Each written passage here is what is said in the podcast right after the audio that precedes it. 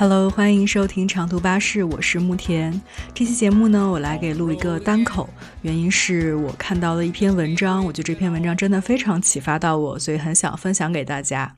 嗯，这篇文章叫做《Climbing the Wrong Hill》，呃，它的作者是 C. Dixon。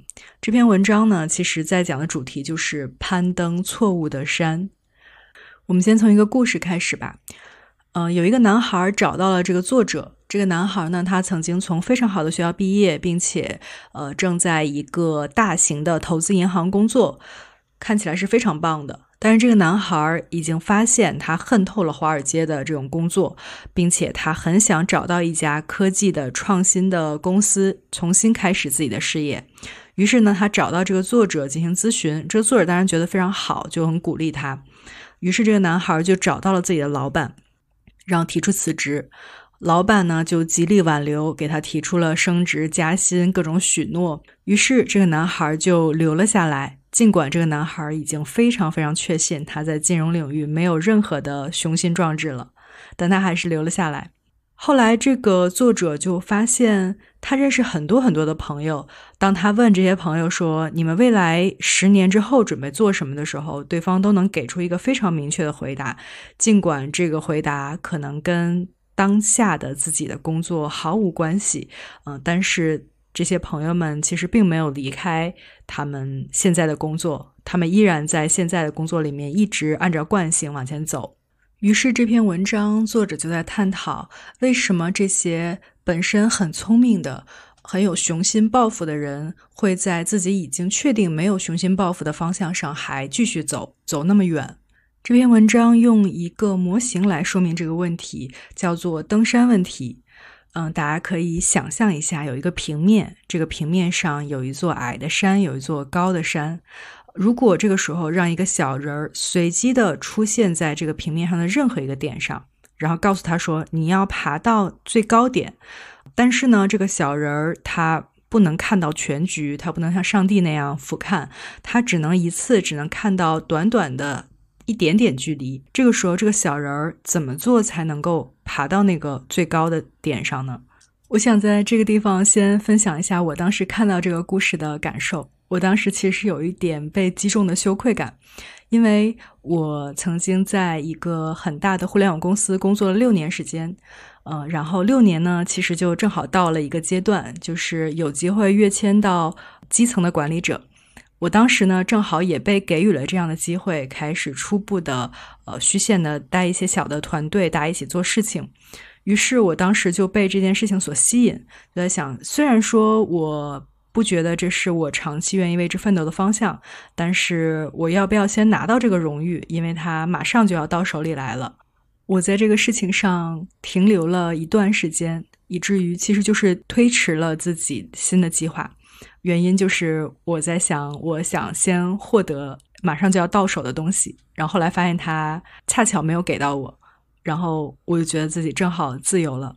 我有的时候也为此感到庆幸。我在想，可能正是因为我没有得到太多，所以我离开的时候没有那么痛。如果我当时快速的得到了更高的职级、更大的团队、更长期许诺的报酬，可能对我来说，那也是一个非常难的抉择。好，让我们回到刚才的模型上来。嗯，如果一个小人儿他被分布在一个平面上的任何一个点上，这个平面上有高山有矮山，呃，他怎么样才能去找到那个最高点？一个非常非常普遍的简单的思维方式，其实是告诉那个小人儿，你就往上走，因为你往上走，你往上走，你就越接近那个最高的点。于是，这个小人儿最后的结果可能是什么呢？嗯，他很有可能会停留在那个矮山的顶峰，尽管那不是他要去的地方。但是，因为他在短期内可以一直往上走，所以他就一直停留在那个地方。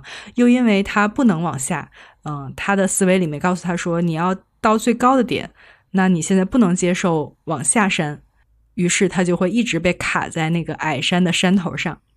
刚才提到的这种思维方式听起来也非常熟悉，呃，其实我觉得我在过去的工作经验里面受到了非常严苛的训练，就是在重复的练习这样的思维方式。呃，你也可以把它理解成一种拆解或者倒推的思维方式。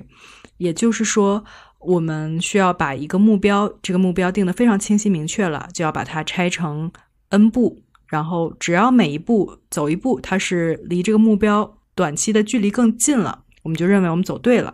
于是呢，就可以逐个的击破，一步一步的，最后走到这个目标上来。那么这样的方式，呃，其实对绝大多数的日常生活的简单问题来讲是非常可靠的。比如说，我要读一本书，呃，我就告诉自己每天晚上读一个小时，然后大概几天之后，我就可以算出来我几天之后就能读完。比如说，我要健身，呃，或者是我要存钱，我就知道自己一个月能存多少钱，我就知道自己一年能存多少钱，就它是线性的，可以规划的。但是呢，这里面就有一个陷阱。就是简单问题和复杂问题不一定能够使用同样的方式来解决。我们怎么定义简单和复杂呢？简单可以把它理解成它就是线性的。这本书我读一页是这个速度，我读十页就是十乘以这个速度。如果我存钱，我一个月工资是这么多，那我第十个月工资还是这么多，它是非常明确的线性的。而且我还知道这本书一共有多少页，所以我就像一个上帝一样，我知道一切，我就可以用一个除法告诉自己，一共在几天之内可以读完这本书。但是从真实的世界的角度上，其实有很大程度上很多东西是不确定的。比如在登山这个问题上，我知道我要去最高的山，但是具体是多高，我并不知道。这是一个需要探索的命题。比如说，我并不能像上帝一样从上天这个视角俯瞰全局，然后知道啊，原来这个地方有多少座山，然后每座山是什么样的。我其实是一个普通人，我需要一步一步的走，去用自己的脚去丈量这个地方有多大，有什么样的土地，什么样的山。当这个问题里有太多的不确定性，以至于甚至无法预测的时候，我们要摸着石头过河。这个时候。呃，那些目标拆解法、那些加法、乘法就已经不再适用了。不仅不适用，而且它还会给我们造成误导。这就是所谓的聪明人的困境。就是聪明人太善于用确定性的方法去解决确定性的问题了。这个时候又来了一个新问题，大家觉得好着急啊，很焦虑，赶快把它解决，然后就再次拿出了自己手上非常熟练的工具去尝试着去解决它。结果呢，就可能会被卡在那个非常矮的山上面一动不动。那么对于这样的问题，该如何解决呢？这个其实也是我困扰了很久的问题。我知道自己的曾经的方法没有那么有效了，但是我还没有找到新的方法。而这篇文章提供了一个很好的方法，它使用了一种新的算法。这个算法引入了一个非常关键的因素，叫做随机性。也就是说，他先让这个小人儿随机的在这个平原上面走来走去，走来走去。他有的时候可能就上山了，有的时候可能就下来了，有的时候就上了另一座山，有的时候又下来了。他来来回回的走，就获取了足够多的对这个地域的信息了解，于是就能判断出哦，这里面有多少座山，然后每一座山是什么样子的，有一座山是更高的。当他确认了那个最高的山是哪座的时候，他就终于可以开始攀登，并且攀到这个山的最高处。好，那我们重新来审视这个小人儿在攀山整个的全过程。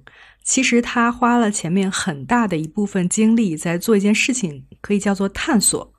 啊，探索意味着。我现在不追求我用的时间短，我也不追求我离那个目标越来越近，我的海拔越来越高。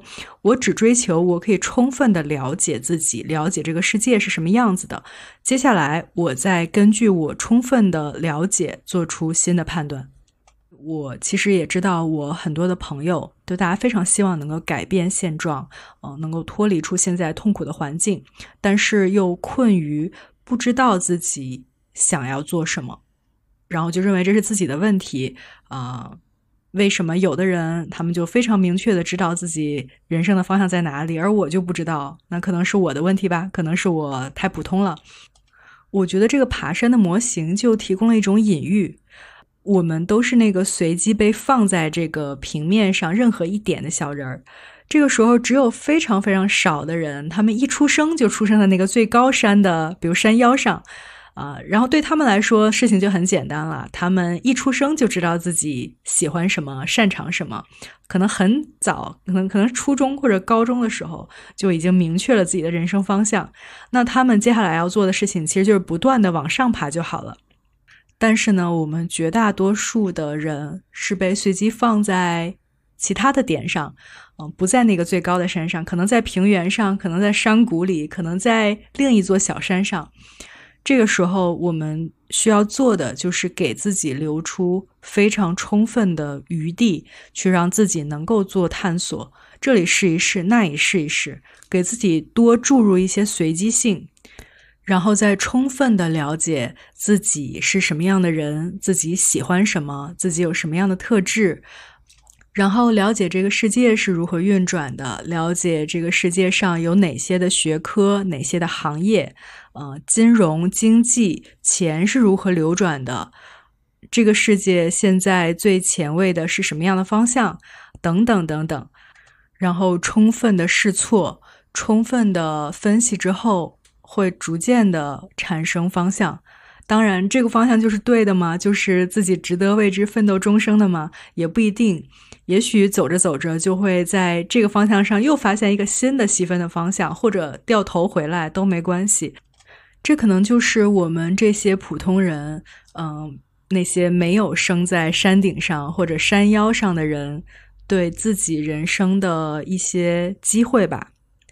给自己留一些余地，留一些探索的空间，不要求自己非常快的就能获得一些财富积累或者是名声成就，呃，也不要求自己比同龄人走得更好更高，而是给自己一些空间，然后看看自己有可能能成为什么。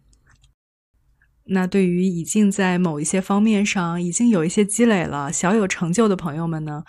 嗯，比如说已经在学术上发了很多论文，或者是已经在一个大公司里面变成了小中层，嗯，已经有了自己的团队，等等等等。嗯，我们也尝试着不让他们变成束缚我们的枷锁，允许我们上山，也允许我们依然有下山的机会和可能，因为下山意味着在某一刻，我们有可能会攀上一座更适合我们的山。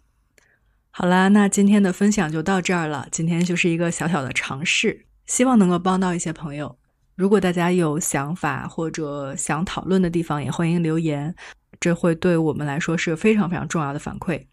最后呢，我会把原来那篇文章的链接贴在下面，大家有兴趣可以去读。虽然是英文的，但是其实并不难读，不要害怕。好了，那就这样了，拜拜。